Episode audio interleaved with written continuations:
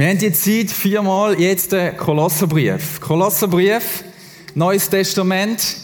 Für die, die es nicht wissen, die Bibel besteht ja aus verschiedenen Büchern und das Neue Testament ein großer Teil aus verschiedenen Briefen. Die meisten von diesen Briefen hat Paulus geschrieben. Paulus ist ein Apostel und er hat Jesus eigentlich erst ein bisschen später dann so richtig entdeckt. Er ist nämlich einer wo Jesus und die ersten Christen verfolgt hat und gefunden hat, das muss man ausrotten. Das, was die erzählen, ist nicht gut. Das ist, da müssen wir schauen, dass das wieder im Keim erstickt wird. Und er hat sich mit aller Kraft eingesetzt, dass Jesus und seine Nachfolger verfolgt werden. Und ist selber dabei gestanden und hat klatscht, wenn wieder ein drunter ist. Und dann ist Jesus dem Paulus begegnet und er hat sein Leben komplett auf den Kopf gestellt. Und der Paulus ist zu einem Mann geworden, wo ich würde sagen, der fröhlichste und leidenschaftlichste Nachfolger von Jesus ist.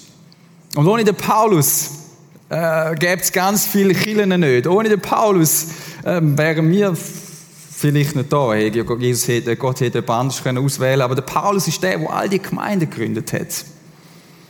Paulus, eine faszinierende Persönlichkeit. Und der Paulus, ihm verdanken wir ganz viel, was in der Bibel steht. Und wir wollen in den Kolosserbrief hineinschauen. Und viermal, jetzt denkst du vielleicht noch viermal, habe ich es drauf mit dem Kolosserbrief. Ich muss dich leider enttäuschen, das ist nicht so sondern ich empfehle dir, schnapp dir deine Bibel und fang selber an lesen im Kolosserbrief. Da steckt so viel drin, da ist so viel zum Entdecken, das können wir dir in vier Messages gar nicht bringen. Aber wir wollen dir in den nächsten vier Wochen immer wieder so kleine Highlights bringen. So Perlen, so vier Säulen, wo man sagt, hey, das ist, das ist so die Essenz vom Ganzen. Aber lehn dich nicht zurück, sondern fang an, jetzt gerade, heute Abend noch oder morgen, fang an selber lesen, was in dem Kolosserbrief drinsteckt. Ein bisschen Background-Information. Kolosserbrief hat der Paulus geschrieben aus dem Gefängnis. Es gibt noch andere Briefe, wo er aus dem Gefängnis geschrieben hat. Aus einer Situation, wo er in Fesseln war, vielleicht auch angekettet. Stell dir das vor, du hockst im Knast ähm, und dann, ich weiß nicht, wie es dir will gehen. Wird zum halben trümmelig. Oder der, der, Paulus ist im Gefängnis. Wir wissen nicht genau in welchem. Die einen meinen, der ist in Ephesus gewesen, andere meinen in Rom. Das spielt auch nicht so eine mega Rolle. Aber er ist im Gefängnis angekettet. Und er diktiert den Brief. Er schreibt ihn nicht selber. Er kann, er kann nicht schreiben, weil er gefesselt ist. Er ist gefesselt im Knast. Warum? Weil er nicht anders hätte können, wie von dem Jesus erzählen und die Botschaft verbreiten. Und das hat in dieser Zeit geheissen, ab im Knast. Das kann es übrigens auch heute noch heißen. Ich habe gerade letztens bin ich an einer Arbeit gewesen, da im Prisma, einer Gebetsarbeit, wo jemand erzählt hat von Kollegen von ihm, Freunden, wo im Moment im asiatischen Raum sind und jetzt gerade von der Polizei eingesperrt worden sind. Das ist immer noch so.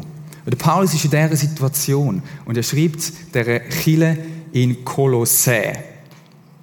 Kolossä, das ist eine Ortschaft, die ziemlich reich war, an einer Handelsstraße. Und es ist eine Gemeinde, die Paulus selber nicht gegründet hat, sondern der Epaphras hat die Kirche gegründet. Und der Paulus ist nie selber bei ihnen gewesen. Er hat nur gehört von dem Epaphras, wie es denen so geht. Und der Paulus hört gut. Und er freut sich. Und so fängt er auch seinen, seinen Brief an, ähm, im ersten Kapitel. Er sagt, hey, ihr macht es so gut. Ich habe gehört von dem Epaphras, wie, ihr, wie es euch geht und wie ihr Liebe lebt. Ihr seid eine lebendige Gemeinde. Ihr, ihr habt von eurem lebendigen Glauben gehört und das freut mich. Das ist so gut zum Hören. Ihr macht Fortschritt. Das muss eine Kirche sein, die einladend war. Das muss eine Gemeinde sein, wo, wenn du äh, reingekommen in ihre Treffen, hat das irgendwie angesteckt. Und der Paulus sagt, hey, go, mach das weiter. Und das Interessante ist, wenn du dir, wenn du dir überlegst, was schreibt euch der Paulus so aus dem Knast? Da könnte man ja meinen, er will relativ viel schreiben über das, wie es ihm so geht im Gefängnis, oder? Aber das macht er nicht. Das macht er nicht. Er schreibt ihnen nicht das. Sondern der Paulus sagt, hey, er hat Bedenken. Er hat, er hat Angst. Er hat Schiss, dass etwas mit diesen Kolossen könnte passieren. Nämlich, dass sie auch wie in so eine Gefangenschaft geraten. Nicht unbedingt in den Knast kommen, sondern dass sie in die Gefangenschaft geraten von verkehrten Gedanken. Von einem Glauben, der nicht mehr echt ist. Von einem Glauben, der verschwommen ist. In dieser Zeit in Kolossä hat es ganz viele Meinungen und Ideen in dieser Kultur. Und es hat droht, dass sie irgendwie ein verschwommenes Bild bekommen, die Kolosser. Und das ist mühsam, wenn du es nicht mehr so richtig siehst, oder? Ist irgendwie ein Lastwagen, irgendwie ein Tanker oder so, irgendwelche Menschen, das Bäumli. Aber der Paulus hat eins Bedenken gehabt, dass sie sich gefangen lassen von diesen Meinungen und Stimmungen, die in dieser Kultur dort mal sind. Was hat man dort mal alles so geglaubt? Ihr müsst euch vorstellen, das ist ja so gewesen, in dieser Kultur ist zum Beispiel eins gewesen, dass der Kaiser, der römische Kaiser, extrem wichtig war. Der ist extrem wichtig gewesen. Überall hat man Bilder von dem gehabt, auf der Münze drauf gedruckt. Das ist gestanden, Sohn of, Son of God, Lord of, äh, weiß auch nicht was, spielt auch keine Rolle. Lord of the World, Lord of the World. Das ist auf dieser Münze gestanden. Kennst du irgendwo her? Kaiser. Du musst dem Kaiser kochen. Man hat Hoffnung gehabt, dass der Kaiser, der Herrscher vom Römischen Reich, dass der wird Frieden schaffen, dass der alles wird ordnen, dass es einfach super wird. Das war die Hoffnung von diesen Leuten mal. Gleichzeitig haben sie auch an irgendwelche Götter geglaubt. Es hat überall in diesen Ortschaften so Götterstatuen gehabt. Es ist extrem wichtig dass du die anbetest. Und wenn etwas passiert ist, irgendetwas Tragisches, vielleicht eine Naturkatastrophe oder so, dann haben die Leute geschaut, wer hat diesen Göttern zu wenig dient. Kannst du dir vorstellen, wer oft drunter ist? Das sind Christen gewesen. Weil die haben nicht gesagt, Kaiser ist Lord of the World und Son of God. Das ist etwas anderes. Und der Paulus hat Angst gehabt, dass sie von dem Glauben abweichen. Dass Christen anfangen, aufhören, das laut auszusprechen und zu bekennen, dass Jesus wirklich der Herr ist. Weil das bedeuten kann, dass du irgendwann in den Knast kommst. Und die falschen Gedanken, die, die sind mühsam, wenn du das denkst, weil das schränkt dich ein in dem Handlungsspielraum. Es hat andere gehabt, die gelehrt, weißt du was, Jesus lange nicht. Du musst, du musst noch anders machen. Jesus ist, ist schon gut, schon gut. Jesus ist gut. Schon Wanderprediger gewesen, ein guter Mann, eine gute Sache gesagt. Aber weißt du was? Es gibt gewisse Fester, die musst du immer noch einhalten, haben sie dort mal gesagt. Gewisse Fester, Ritual musst du machen, damit du gerettet bist. Es hat irgendwelche Philosophen gehabt, die ganz tolle Sachen behauptet haben, Ideen.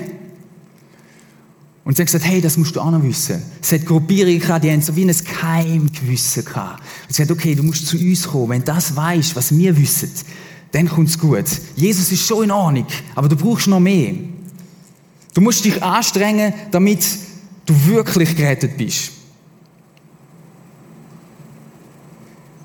Paulus hat Angst gehabt, dass sie von diesen falschen Gedanken, von diesen falschen Ideen wie gekettet, angekettet werden dass sie wie gefangen genommen werden von dem.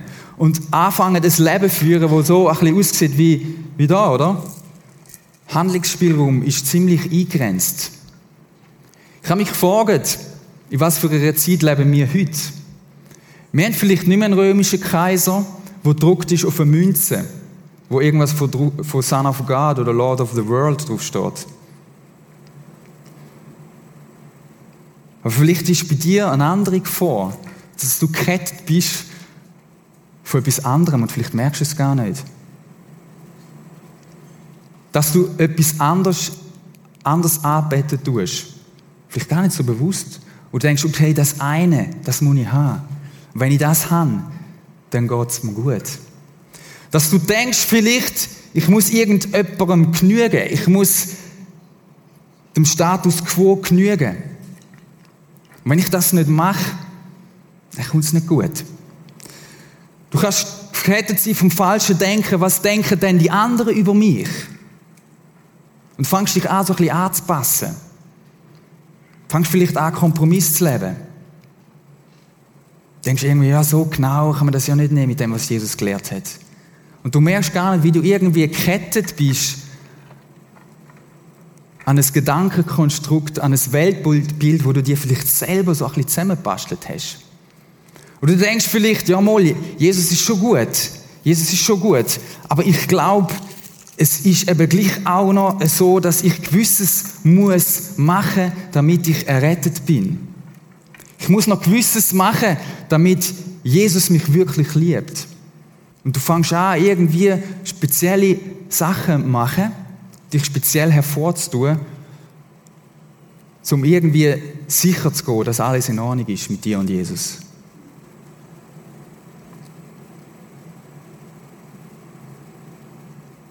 Vielleicht denkst du auch über dich irgendwie, weißt du was? Ich weiß nicht, ob das langt mit mir. Ich weiß nicht, ob ich es wirklich bringe. Ich weiß nicht, ob ich als Burst wirklich etwas drauf habe. Kennst du die Gedanken, wo du irgendeinen Misserfolg hast? Früher in der Schule hat man mich gewählt und bist vielleicht als Letzter gewählt worden. Und irgendwie die Erlebnisse haben dazu geführt, dass du irgendwie klein von dir denkst. Du bist in der Lehre und wirst immer wieder von deinem Chef abgemacht. Und du fängst dich an zu fragen, bin ich eigentlich jemand? Kann ich etwas reissen? Und das ist wie so, es ist wie so eine Fessel, die an dir, an dir hängt. Wie so etwas, wo dich bindet. Vielleicht merkst du es gar nicht, aber es ist so. Wenn du vor dir denkst, ich glaube, ich bring's nicht, dann kommst du immer noch zu dem Punkt an. Und du bist nicht befreit, zum Vorwärts zu gehen und das auszuleben, was Gott in dir sieht. Und der Paulus hat ein Ziel mit dem Brief. Paulus hat ein Ziel. Er wird uns zeigen, wer ist der Jesus. Und er wird uns zeigen, was das für eine Bedeutung hat für dein Leben. Er wird die Kette durchbrechen, die falschen Gedanken, die falsche Idee, wo du über dich, über Gott und über die Welt hast. Und er wird das, was dich bindet, wird er brechen, wird er aufbrechen, dass du befreit kannst vorwärts rennen. Und der Paulus, im ersten Kapitel schreibt er davon, dass er sagt, hey, ich wünsche mir so fest, dass ihr den Gott immer besser kennenlernt. Und ich wünsche mir, dass euer Leben Frucht bringt, dass es Auswirkungen hat, dass es Impact hat, dass etwas passiert mit deinem Leben. Das ist sein Wunsch. Und wir wollen uns heute einen Song anschauen. Es ist wie eine Hymne. Und das ist so eine den Perlen in dem Brief, im Kolosserbrief. Kapitel 1, Vers 15 bis 20. Und wir wollen die Verse miteinander anschauen. Und mit diesen Versen wird der Paulus diesen Kolosser zeigen, hey, schaut mal, das Denken, das ihr habt, das oft kleine Denken von Jesus, das bindet euch, das muss durchbrochen werden. Das muss durchbrochen werden. Und wir steigen ein im Kolosser 1, Vers 15. Da heißt es, der Sohn ist das Ebenbild des unsichtbaren Gottes, der Erstgeborene, der über der gesamten Schöpfung steht. Der Sohn ist das Ebenbild des unsichtbaren Gottes, der Erstgeborene, der über der gesamten Schöpfung steht. Das ist die erste Strophe von der Hymne. Baba. Der Paulus, der leitet sich Vollgas ins Zeug. Er und der Heilige Geist, wo sie das schreiben. Und er sagt so, liebe Leute, ich, ich kenne euch, ich, ich weiß, ihr seid manchmal verwirrt, ich auch, und irgendwie, ihr böckt es nicht mehr und ihr seht es nicht mehr und das ist verschwommen. Okay, machen wir mal kurz einen Stopp. Lasst mir mal kurz zu, ich zeige euch jetzt mal, wer Jesus wirklich ist. Und dann schreibt er den Song, sozusagen. Die Hymne. Jesus ist das Ebenbild von Gott. Wenn du Jesus siehst, siehst du Gott. Hey, weißt du was? Die ganze Statue, die ihr euch aufbaut oder wo andere aufbauen in eurer Kultur, die Götter, wo man so arbeitet, irgendwelche Kaiser oder Machthaber, die kannst du gerade mal vergessen. In ihnen siehst du nicht Gott. Die Leute dort haben wirklich gemeint, wenn sie den Kaiser sehen, und die einen haben es behauptet, wenn ihr mich seht, seht ihr Gott, Nein, so ist es nicht. Sondern wenn du Jesus siehst, dann siehst du Gott. Jesus selber hat von sich gesagt im Johannes Evangelium 14, Vers 9, wer mich sieht, der sieht den Vater. Die Jünger haben ihn gefragt, hey, zeig uns Gott im Himmel, zeig uns den Vater. Und Jesus sagt, ja, ich check's nicht. Da bin ich ja. Schaut mich an. Jesus hat gesagt, wer mich sieht, der sieht den Vater. Ich bin der, der über allem steht. Der Erstgeborene, das ist ein Begriff für, ich bin vor allem anderen schon da gewesen. Ich stand über allem. Ich stand über allem. Jesus ist wesensgleich mit Gott im Himmel. Das heißt, wenn du in den Evangelien lesen, die Geschichte, was Jesus so gemacht hat, dann lernst du direkt Gott im Himmel kennen. Darum ist es so wichtig, dass wir in der Bibel lesen. Darum ist es so wichtig, dass wir in den Evangelien lesen und das Bild überkommen. Wie ist denn der Gott? Dann können wir nämlich das Bild über von Jesus, wo viel größer ist, als, als wir denken. Es ist nicht einfach nur ein Wanderprediger gewesen. Es ist nicht einer, der einfach nette Sachen erzählt hat. Irgendwelche gute Lehrer, wo man kann sagen, ah, das ist ein gutes Vorbild, mache ich glaube auch. Probieren wir mal umzusetzen sondern das ist Gott selber, der auf die Erde gekommen ist und gelebt hat unter uns.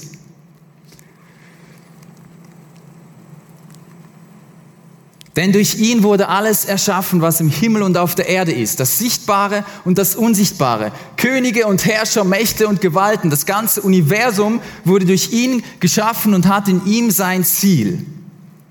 Hast du gewusst, dass Jesus der Schöpfer ist? Ganz am Anfang in der Bibel, 1. Mose 1, Vers 26 heißt, lasst uns Menschen machen. Der Sohn, Jesus, Gott Vater und der Heilige Geist, die haben das zusammen gemacht. Jesus, sagt Paulus, ist der Schöpfer. Er ist nicht einfach irgendwie ein netter Mensch gewesen, wo irgendwie so ein bisschen göttlich war und auf der Erde umgewandelt ist und man hätte können sagen, wow, wow. Jesus ist von Anfang an dabei gewesen. Von Anfang an ist er dabei gewesen, wo sie zusammen das Universum kreiert haben. Und er ist über allem. Alles, was du siehst und alles, was du nicht siehst, es existiert nichts ohne Jesus. Kein noch so großmuliger Kaiser von mal oder heute existiert, ohne dass Jesus gesagt hat, okay, den machen wir jetzt. Den können wir jetzt erfinden. Nichts, was auf der Erde existiert, nichts, was im Universum existiert, besteht aus sich selber raus, sondern dahinter steckt Jesus.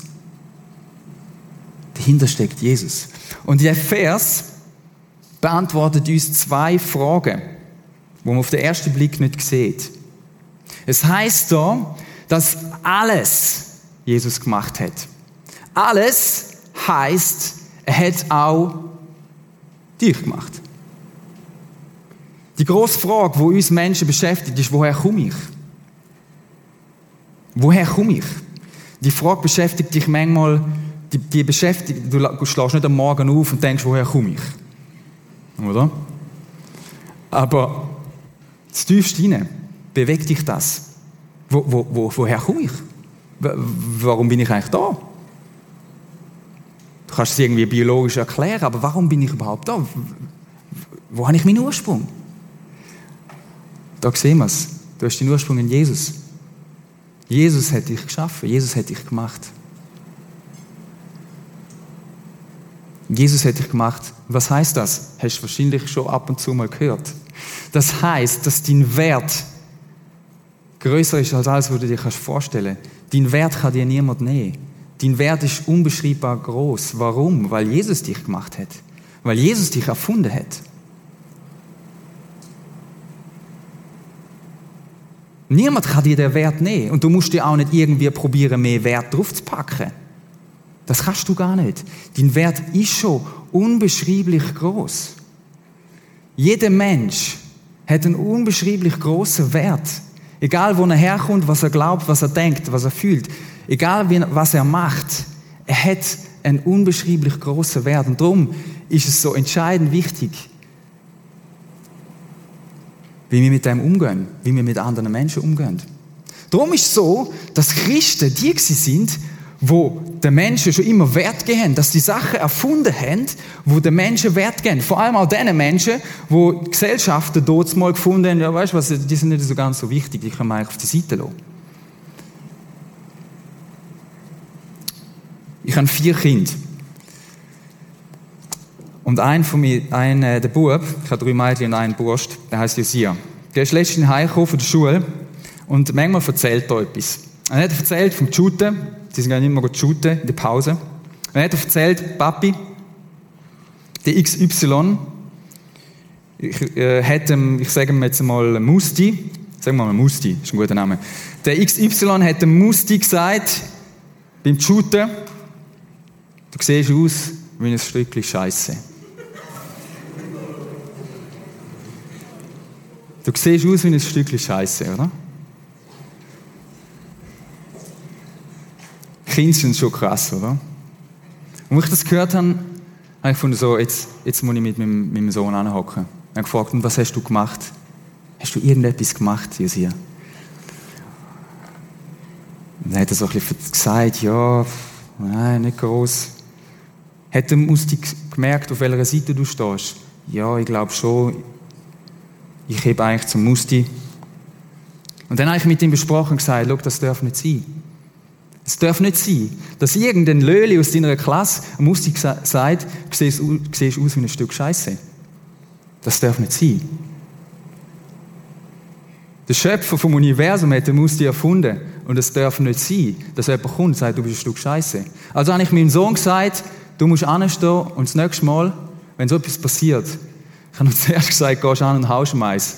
Aber äh, das habe ich dann revidiert. Ich habe gesagt, du musst, du musst etwas machen. Das, ist, das darf nicht passieren. Du musst dich einsetzen für den Musti. Und dann haben wir besprochen, was er könnte machen. Am nächsten Tag ist er wieder gekommen. Er hat gesagt, Papi, ist genau das Gleiche wieder passiert.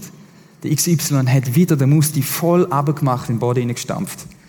Und dann hat er gesagt, was hast du gemacht? Dann hat er gestrahlt und gesagt, ich habe es gemacht, was wir abgemacht haben. Ich bin angegangen zu ihm und habe gesagt, hör auf, so Scheissdreck zu sagen. Und der andere XY ist dann davor gewackelt. Und er hat gesagt, so gut, ich bin so stolz auf ihn, auf dieses hier. Weil er ist eingestanden für den Wert von Musti. Und seitdem kommt der Musti bei uns die ganze Zeit vorbei. Und er besucht uns ständig. Und meine Kinder haben angefangen Schmetterlinge äh, dingseln, also so mit Raupen. Und dann schlüpfen die irgendwie gefühlt die 50 von diesen Raupen sind bei uns in der Wohnung, also so ein Teil drin. Und dann schlüpfen die immer wieder, dann gibt es Schmetterlinge. Und der Musti hat jetzt auch so Schmetterlinge daheim, weil seine Eltern kommen nicht auf die Idee, mit ihm irgend so etwas zu machen, die lassen einfach umeinander laufen, die wissen auch gar nicht, wo er ist. Und ich bin stolz darauf, dass mein Sohn einem Musti Wert gibt weil er checkt hat, um was es geht. Und wenn es in dem ist, dass er am anderen Eis schlägt. Sogar das wäre, glaube ich, in Ordnung. Und die zweite Frage, die da drin beantwortet ist, was, für was bin ich auf der Erde? Für was bin ich auf der Erde? Das heißt da am Schluss, das ganze Universum wurde durch ihn geschaffen und hat in ihm sein Ziel. Man könnte es auch übersetzen, das ganze Universum, du und ich, alle Blümchen, alle Giraffen, alles, was so umschwirrt und kreucht und fleucht, alle Sterne, sind zu Gott angeschaffen, zu Jesus angeschaffen. Das heißt, sie sind da, damit sie ihn ehren, damit sie ihn worshipen, dass er im Fokus ihnen steht. Das heißt, ganz konkret, im Kolosser 3, Vers 17, glaube ich, wie man das könnte machen. Das heißt, alles, was ihr sagt, und alles, was ihr tut, soll im Namen von Jesus, dem Herrn, geschehen und dankt dabei Gott, dem Vater, durch ihn. Das ist eine Art und Weise, wie du das kannst machen. Alles, was du sagst und alles, was du machst, alles, was du sagst und alles, was du machst, soll Jesus verherrlichen. Soll Jesus in den Mittelpunkt stellen. Du kannst ganz unterschiedlich arbeiten gehen. Du kannst ganz unterschiedlich an deine Lehrstelle gehen. Du kannst ganz unterschiedlich studieren gehen. Mit einer Haltung von, Scheiße, ich habe keinen Bock. Und ich weiß auch nicht so genau, was ich da soll. Bringen wir es hinter uns. Oder du kannst in einer Haltung gehen und sagen, okay, so gut, ich habe einen Job. Das sind ganz viele Menschen auf diesem Planeten nicht. Ich darf etwas lernen. Halleluja. Ich kann da sein und etwas bewirken. Ich kann meinem Chef, der manchmal ein Double ist, dienen. Ich kann ihn helfen. Und wenn er mich umkommandiert, kann ich meine Arbeit gut machen und schauen, dass ich das Scheibe Wägli, wo ich da gerade am Bauen bin, wenn du Gartenbauer bist, gerade mache und nicht einfach sagen, so, öppe, ziehen wir das da so grob. Du, egal was du machst, was dein Job ist, du kannst dich anstrengen und dir Mühe geben und du das, deine Zeit nutzen und Gott du das ehren, weil jedes, jede Minute ist ein Geschenk von ihm. Das ist Worship, das ist okay. Ich ehre dich in allem, was du machst. Ich weiß nicht, was du heute alles so gesagt hast. Überleg dir das mal. Was hast du heute alles so gesagt? Ich habe heute einen Satz gesagt, der ist ziemlich dumm gewesen. Ich sage etwa die dumme Sätze. Mittagstisch, das ist oft so. Das ist so der Moment, puh, Kinder kommen von der Schule heim und die eine hat wieder mal nicht wollen, den Salat essen. Und dann habe ich gesagt, wenn der Salat jetzt nicht isst, dann bist du in fünf Tagen im Grab.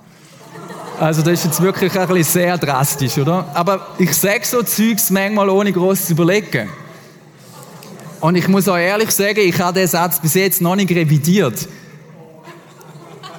Also das ist ja ziemlich derb, oder? Das ist jetzt ein Beispiel von einem Satz, von Wort, wo Jesus nicht ehrt. Ich habe irgendwie mit Gewalt und Druck probiert, meine Tochter dazu zu bringen, dass sie jetzt den beschissenen Salat endlich mal isst und nicht so dumm tut und das Gefühl hat, sie hat schon, schon keinen Hunger mehr. Weil ein bisschen Salat, das magst du jetzt immer essen. So Peanuts, oder? Du, wirst jetzt, du denkst jetzt vielleicht, Himmel, komm, bring uns bisschen etwas anderes. Aber schau, das sind die ganz kleinen Sachen, wo es anfängt. Oft in deiner Family, ähm, an dem Ort, wo du der Echteste bist. Oder? Wo du keine Games spielst, wo du nicht so ein bisschen tust und so ein bisschen, da ist alles in Ordnung. Wie hast du es? Es läuft gut. Tipptopp. Nein! Kommt mal bei uns daheim schauen, das läuft nicht immer tipptopp. Das läuft nicht immer tipptopp. Da lerne ich manchmal Sachen raus und muss sagen, Scheibe, was hast du jetzt wieder gesagt? Und wenn du viele so, so Zeugs rauslässt, dann hinterlässt das Spuren beim anderen. Wenn meine Tochter das ständig will hören, irgendwie so Blödsinn, dann macht das mit ihr etwas. Und das ehrt nicht Jesus. Nimm das mal mit. Was hast du alles gesagt? Was hast du alles gemacht heute? Und hat das Gott geehrt? Überleg dir das einmal. Gut, wir gehen weiter.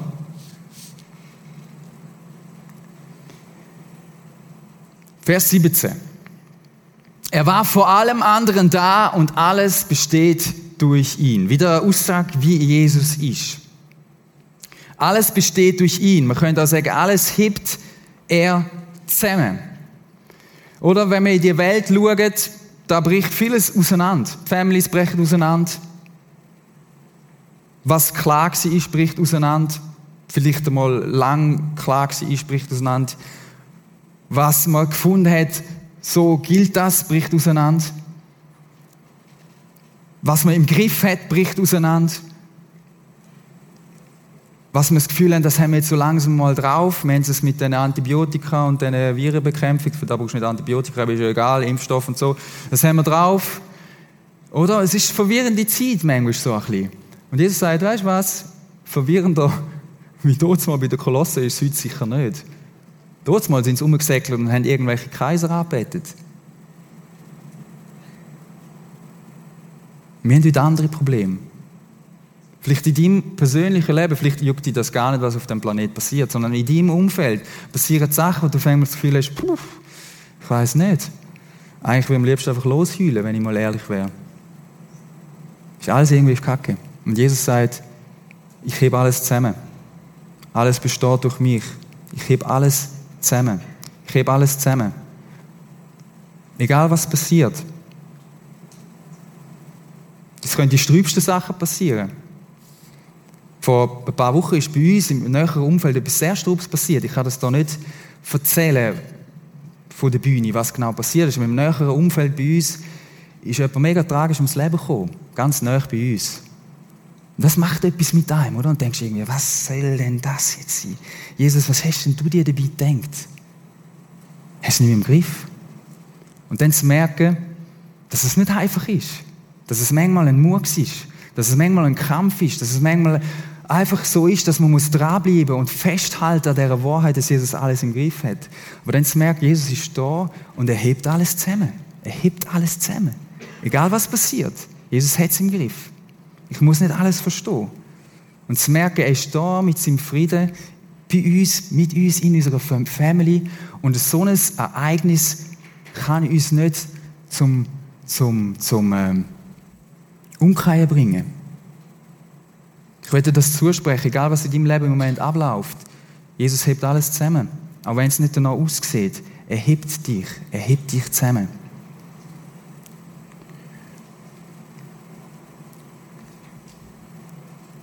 Die letzten Verse schauen wir noch ein bisschen kürzer an. Er ist das Haupt der Gemeinde. Ist noch interessant. Vorher hat er noch vom Kosmos geredet. Und jetzt redet er von der Church. Weißt du warum? Weil das in die gleiche Kategorie gehört. ja! Wir sind nicht einfach so ein paar Nasen, die uns so ein bisschen treffen und ein bisschen so. Wir sind sein Lieb. Es heißt da, das Haupt seines Leibes. Jesus ist das Haupt, der Chef, der Ursprung. Von ihm kommt alles. Wir sind seine Church. Er ist der Anfang der neuen Schöpfung. Es hat eine alte Schöpfung gegeben, die die Erde gemacht und die neue Schöpfung wird da jetzt beschrieben. Er ist der Erste, der von den Toten auferstand. Der Tod ist besiegt. Er hat das durchbrochen. Denn nach Gottes Plan soll er in allem den ersten Platz einnehmen. Ja, Gott hat beschlossen, mit der ganzen Fülle seines Wesens in ihm zu wohnen und durch ihn das ganze Universum mit sich zu versöhnen. Durch das, durch, dadurch, dass Christus am Kreuz sein Blut vergoss, hat Gott Frieden geschaffen. Die Versöhnung durch Christus umfasst alles, was auf der Erde und alles, was im Himmel ist. Und jetzt ist er fertig mit seinem Song. Jesus ist ein und alles. Jesus ist der Schöpfer. Jesus steht über allem. Jesus ist der, der alles zusammenhebt. Jesus ist der, der dir unschätzbar großen Wert gibt. Jesus ist der, der dich versöhnt mit Gott. Vielleicht bist du heute Abend da und sagst, ich bin nicht versöhnt mit dem Gott. Weißt du was? Der Gott, der hat mich bis jetzt eigentlich noch gar nie groß gejuckt. Ich habe bis jetzt gefunden, ich schaffe selber. Ich habe bis jetzt gefunden, ich brauche den Gott gar nicht.